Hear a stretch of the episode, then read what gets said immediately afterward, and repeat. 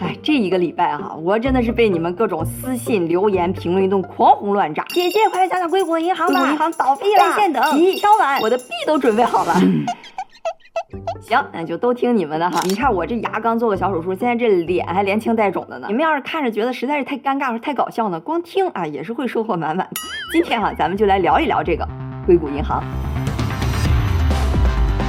三月九号，美国一家不算很大的 Silvergate 银行宣布倒闭。紧接着三月十号，比它大上几十倍的全美第十六大银行硅谷银行也资不抵债关门了，成了美国历史上的第二大银行倒闭事件。紧接着两天之后，哈，这周末还没过完呢，美国第二十大银行 Signature Bank 也宣布倒闭，成了全美第三大银行倒闭事件。美国中小银行的股票普遍暴跌百分之二十到百分之八十不等，超过二十家银行股票停牌，而这一切啊，都发生在短短的一周之内。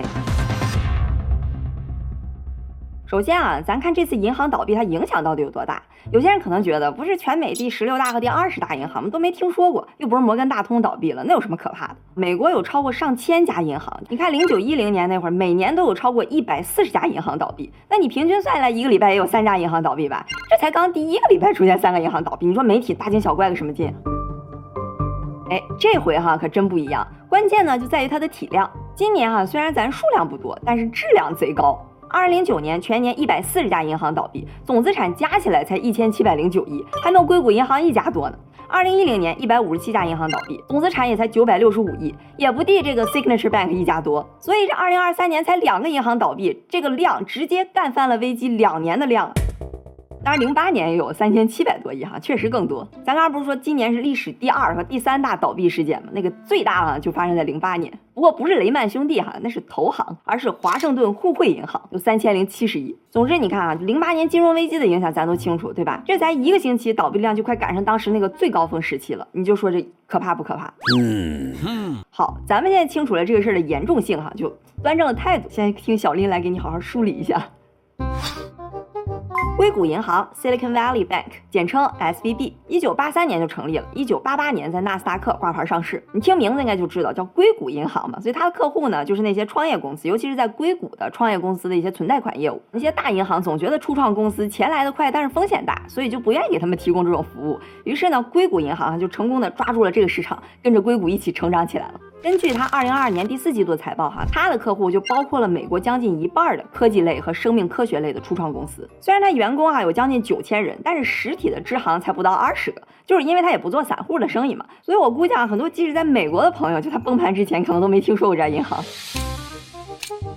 而它股价哈，从一九八八年到二二年底，市值翻了七百多倍，就年化收益率平均下来有百分之二十多。咱把它换成对数坐标，你看多么平稳的涨势。在它崩盘之前，哈，已经有连续五年被福布斯评为美国年度最佳银行。哎，你看这福布斯是不是挺厉害的哈？我就感觉怎么每次崩盘它都能预判到。然后二零年不是疫情嘛，美联储降息印钱，美国又来个五万亿的大刺激，整个市场就被美元给托起来，流动性暴涨。那这时候呢，这些钱肯定就是愿意去那些高风险高收益的地方，也就是硅谷那些创业公司，也就是硅谷银行那些客户的手里去了。所以硅谷银行从二零二零到二零二一这两年间哈，它的存款量就从六百多亿美元一下翻了三倍，到将近一千九百亿美元。那一看这幸福来的也太突然了，就一时间有点不知所措了。重点来了哈，这时候 S V B 他就干了一件蠢事儿，也是一切崩盘的开始。他就开始疯狂的买入长期的固定收益类债券。你看他这两年新增的一千三百亿存款里头哈，有将近三分之二都去买这个长期债了。他其实是这么想的：一下我拿了这么多存款，这钱又不是他的，那我得钱生钱才能赚钱嘛。那银行赚钱一般就两条路，要么放贷，要么投资。突然一下来了这么多钱，那肯定没法直接啪把这些钱全都放贷出去，所以这时候他就得优先考虑，哎，拿去投资。其实到这儿哈都没什么问题。他要是真是急于把这些钱都贷给那些创业公司，那麻烦可能就更大了。那投资他的选择其实也非常有限，因为美国政府哈在零八年之后对银行业的监管还是比较严格的，就储户的钱你肯定不能拿去炒股票，对吧？你得把大部分的钱都投到一个所谓的叫流动资产 （liquid asset） 上。就是那些流动性高、几乎没有什么违约风险的资产上，主要呢也就是国债或者特别优质的公司债，以免发生挤兑。那既然能买的基本也就是债券了，那硅谷银行就选择了买入大量的长期债。因为一般情况下，那长期债的收益率肯定比短期债要高嘛，对吧？但是现在不一样了，当时二零年那会儿不是正好降息嘛，那利率真的是低到令人发指，两年期的国债利率才不到百分之零点二，那跟零也没什么区别了。三十年期才百分之一点五，硅谷银行当时就为了追求所谓更高的那个收益率嘛，那苍蝇腿肉也是肉啊，就买了大量的长期债券，换来的是什么呢？哎，巨大的风险。咱之前也聊过哈，这债券期限越长，风险就越大。这个长期债券的利率风险哈，也就是我们经常听说的一个词儿叫久期 （duration），它是非常高的。要是一个三十年期的债券哈，利率变动百分之一，那价格就要跌上差不多百分之十到百分之二十。所以你看啊，硅谷银行为了那百分之一点五的收益率，这个风险是巨大的。那我们现在知道哈，硅谷银行这一波可是亏惨了。那咱就来看看它是怎么样一步一步上演了这个教科书式的亏损。这个是美国十年期的国债利率，而我们知道债券的价格和利率是负相关嘛，所以你要买长期债，它的收益率呢大概就是这样。咱就用这个来模拟一下硅谷银行它买那些长期债的走势哈。那为了看清楚它是什么时候开始买的哈，咱们再加上它的存款量。你看啊，二零二零年美国降息，债券就大涨，硅谷银行就迎来了一大批的存款，它就开始买买买买买买。到二二年初哈，就差不多流动性也收紧了，存款也没了。美联储又开始加息，债券呢迎来了十年来的最大跌幅。硅谷银行储户这一大半的钱哈，一千多亿美元啊，就开始亏亏亏亏亏亏。你看，全赶上了，一点没浪费这波下跌。其实啊，硅谷银行它一开始也不想持有那么多长期债的，这个债呢，它是自己变长的。What？哎，好奇了吧？咱们来稍微小拓展一下，上点干货硬菜啊，你看你能不能跟上？实在不行你就跳过去也行。你看，它这一千一百七十亿的债券投资里边啊，有百分之十四是国债，而主要的百分之六十八都投到了叫做 RMBS 和 CMBS 的东西上。MBS 呢，就是 Mortgage-backed security，住房抵押贷款证券。而这个 MBS 呢，它有一个特点啊，叫做负凸性，就是 negative convexity。具体你也不用明白啊，就是它的收益曲线呢长这样，它的风险呢会随着利率的增加而增加。也就是说啊，美联储越加息，它久期就越长，就是说它自己变长了嘛，那它风险就越大，那它亏的就越惨。你看，二一年底的时候，硅谷银行的平均久期只有四点一年，一年之后就变成六点二年了，这风险一下就涨了百分之五十。它这个投资组合的风险哈，就随着美联储的加息，就跟你抻面条似的，就给拉长了。那风险变大了，你都亏这么惨了，那您赶紧对冲，对吧？可是他偏偏全程裸冲，还不止损。毕竟嘛，之前三十多年也都是这么过来的。可问题是，之前三十年美联储没有这么疯狂的加息啊。最终啊，硅谷银行在二零二二年一年就亏了一百五十亿美元。你要知道啊，他过去三十年总共赚的钱也就一百亿美元左右，就这一年哈，就因为一个简单的投资决策失误，全亏光了。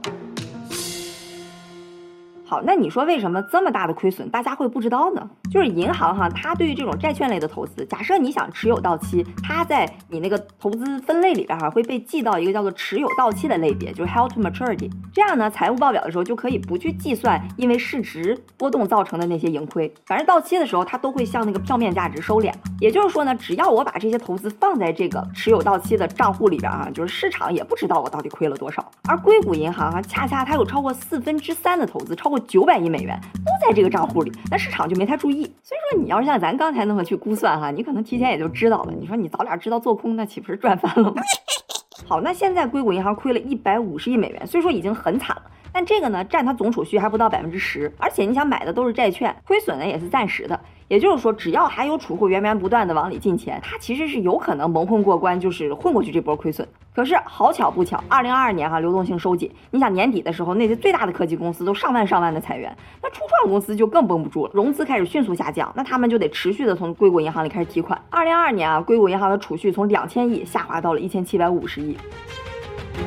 那就麻烦了，对吧？本来我这波亏损还想放在那个持有账户里边，让他神不知鬼不觉的就那么混过去呢。这下如果储户都来开始取钱了，那就就就麻烦了。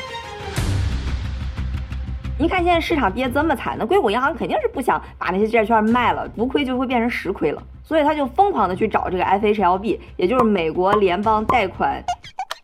美国联邦住房贷款银行借了大概三百亿美元哈，来填补这个空缺，算是将将熬过了二零二二年。刚熬过去，硅谷银行又来了一波大抽期。他就寻思着啊，我这么一直借款也不是个事儿啊，这利率这么高也太贵了，储蓄也在持续流出，投资这边也不见好转，不行，我得想一个一劳永逸的解决办法。于是三月八号周三下午啊，他就宣布要卖掉二百一十亿美元的债券，实现总计十八亿美元的亏损。关键这还没完哈，他还同时宣布要发行新股和优先股来融资二十二点五亿美元。这招怎么说呢？咱用文明点的话说哈，就叫愚蠢。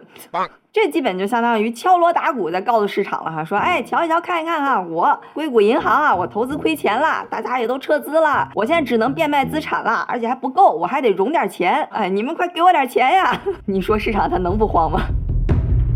三月九号，硅谷银行股票立刻暴跌超过百分之六十，穆迪当天就把它的评级下调到了垃圾级别。紧接着，股票遭到停牌，那你他这时候想融资肯定没戏了。而硅谷的创业者们又非常抱团，消息之间啊非常灵通，包括彼得蒂尔在内的一众大佬哈，还有很多硅谷的 VC 都督促着这些创业公司赶紧从硅谷银行里边把钱取走。于是啊，一天之内就有四百二十亿美元试图从硅谷银行里边取出来。你想，一天四百二十亿美元，那是银行四分之一的存款，这就是典型的不能再典型的银行挤兑 （bank run）。硅谷银行足。就这样啊，本来一次不大不小的融资，让硅谷银行这个有四十年历史的银行，美国第十六大银行，福布斯全美最佳银行，在四十八小时之内倒闭了，被政府部门 FDIC 接管。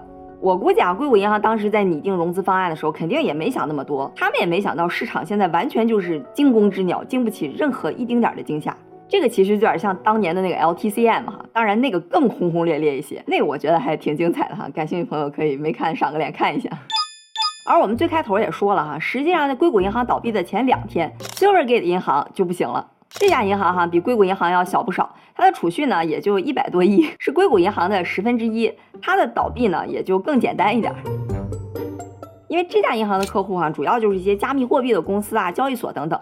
你看，二零二二年加密货币那么惨淡，又有 FTX 暴雷，那大家就从这些加密货币交易所呀和公司这些服务里边撤资，那这些公司呢就从这个 Silvergate 里边撤资，所以二零二二年它的无息存款呢从一百三十二亿就一下跌到了三十九亿，和硅谷银行比较类似哈，这个 Silvergate 呢也是变卖了它很多之前的债券投资，亏了差不多十亿美元。那这俩为什么同一周倒下了呢？我是没找着什么特别直接的原因哈，我觉得有可能是因为他俩都在准备年报嘛，但是实在是准备不出来了，不得不自己。暴雷，当然也可能就纯属巧合啊，不知道大家怎么看。反正结果呢，就是这两家银行突然 suddenly 倒了。那市场一看还不吓尿了？那你说别的银行不会也有问题吧？尤其是那些客户比较集中的中小银行，银行股就集体下挫，有超过二十家的银行股停牌。市场上但凡跟这两家银行相关的公司都受到了牵连，甚至哈连稳定币 USDC 都因为跟硅谷银行有一些牵连而一度跟美元脱钩。注意哈。从现在开始，这整件事情的性质就变了。原来呢是说某一家银行它有什么问题，可是现在呢就演变成了整个市场的恐慌。你想想啊，那各大媒体的头版头条，整天就是银行倒闭危机，零八年重演，不拉不拉，就连小林的观众都迫不及待想要听这个事儿。你就说啊，假设你现在手里有钱存在美国某个类似的中小银行，你慌不慌？对吧？就算有一些媒体专家出来站出来说啊，硅谷银行只是个例，其他银行都没有问题，那你就能安心了吗？你是不是赶紧得把钱？提出来，或者存存到哪个大银行里，甚至去买点比特币什么？你看这两天比特币大涨了吧？我估计啊，就那些大银行，虽然股价下跌了一点，但这两天估计没少吸收新存款，八成在那偷着乐呢。当然是完全是我估计的哈，不一定对。嘿嘿，就这一两家银行的倒闭，是不是个例，咱先不说啊。它已经演变成了一场信用危机，就是一场中小银行的信用危机。所以，就即使我现在没有数据，我都可以想象得到，那些中小银行或者加州本地的银行，或者跟加密货币相关的银行，可能正在遭受着非常严重的挤兑。而且其中有一家哈，就是 Signature Bank，美国第二十大银行，它也是有很多加密货币的客户。它在三月十号星期五就遭到了挤兑，有大概二百亿啊，也就是它百分之二十的存款，在一天之内被撤出。之后，三月十二号宣布倒闭，被政府部门 FDIC 接管，成了这场信用危机的第一个。的牺牲品，也是美国历史上的第三大银行倒闭事件。好，那面对挤兑呢？其实这些中小银行哈，能选的也就那么两条路，要么是找大银行接手，要么就是找政府接手。就一般情况下啊，这个银行包括政府在内，都是希望能找着个大银行去接手。就我相信那个周末啊，硅谷银行肯定是疯狂的游说各大银行谈判，想把自己给卖出去嘛。你比如说哈，它英国的部分就成功的卖给了 HSBC，你猜多少钱？一英镑。不过啊，就在这个形势不太明朗的情况下哈，截止到我现在录制的这个时候啊，美国还没哪个大银行愿意接手。好，那下一个问题就来了啊，你说像硅谷银行、Signature 银行这种情况该怎么办？储户在不知道怎么回事的情况下，就可能蒙受巨额损失。你说政府该不该救？你想政府这时候的目标，他肯定是希望阻止住这场信用危机，他也不想市场那么恐慌，对吧？同时呢，他又不想给这些小银行一个错误的信号，就是你们亏吧，反正有我兜底儿。对吧？那这时候他怎么办呢？其实啊，就现实当中确实有一种比较理想的情况，而政府呢，他也确确实实这么做的。就是说储户的钱我保，但你这个股银行的股东啊，银行那你们就就玩完吧。这样哈，既给储户信心，同时又不会让其他的小银行膨胀。三月十二号，FDIC 就宣布哈，从三月十三号起，硅谷银行的所有储户可以全额支取存款。他就专门设立了一个过桥银行啊，就保证这些储户可以把钱取出来，就自己先给垫上，然后之后呢再去变卖这个银行的资产，因为银行资产流动性也比较好，比较优质哈，也不是像房子什么的，其实变卖起来也不是那么困难。但要是还是不够呢，就银行提体系之间再找不着吧。三月十三号啊，拜登也赶紧出来公开说啊，说大家存款都很安全，我们会尽一切努力保住大家的存款，而且这不会花纳税人的钱，就来稳定住市场的情绪。政府就是想告诉市场说，大家别慌，你们也别挤兑了，有我给你们兜底儿呢。好，这个事儿哈，我们基本就说完了。咱们来稍微分析一下这次硅谷银行倒闭这个事件的原因。首先啊，它的风险控制，这肯定是有很大的问题。就硅谷银行，它持有的证券占它总资产的比例是百分之五十五，这在美国所有银行里边是最高的。而第二名你知道是谁吗？就是另一个倒闭的 Silvergate。就原来低利率的时候哈，它风险其实没有那么大。你说它不对冲虽然不好，但是呢。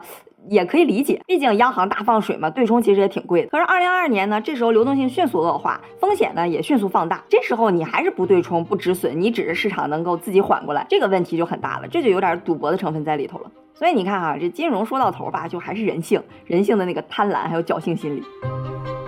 其实这个哈也是我当时在这批学到的一个非常重要的一课，就是你想大家每天波动都那么大，万一只有一个特别大的亏损，要是那小喽喽吧，可能就想着说我先这么闷着，我哪天力挽狂澜能给它赚回来。但是这个事儿一旦涉及到有管理层介入了。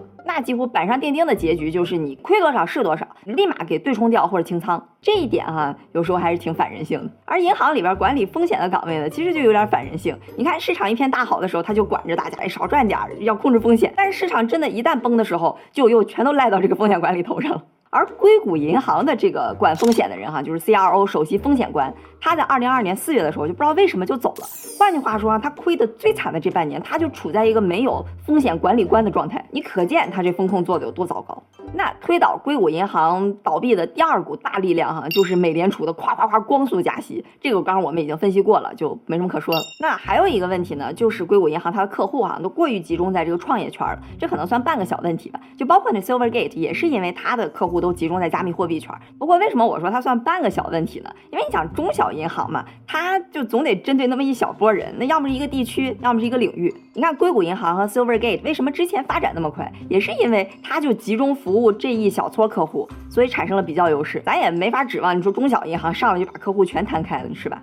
不过啊，就硅谷这帮创业者，他们中间这个羊群效应也确实起到了推波助澜的作用。你想，硅谷大佬一旦听到风吹草动，就立马号召大家一窝蜂全撤。就是在这个号召的时候，基本已经宣判了硅谷银行的死刑。甭说他都亏了一百多亿了，你就算他健健康康的，一下哗哗这么多人一天取四百二十亿，你说谁能撑得住？其实啊，这个也是银行系统的一个问题，因为这种恐慌情绪非常可怕嘛，所以银行它就会想尽一切办法不让市场知道自己有问题。可是银行越不想让市场知道呢，那市场它就越害怕，就越容易草木皆兵。这就导致哈，它银行轻易不出事儿，但一出事儿就是大事儿，这种非常两极分化的情况。而且还挺有意思的啊是，硅谷银行它的首席行政官恰恰就是之前当过雷曼兄弟固收部门的 CFO。那你说这次啊，会不会演变成像零八年那么大全面的金融危机呢？先说答案哈，我觉得有可能，但是概率不高。首先啊，零八年出事的是投行，它路子要野得多，杠杆要大得多，基本上已经扭曲了整个市场。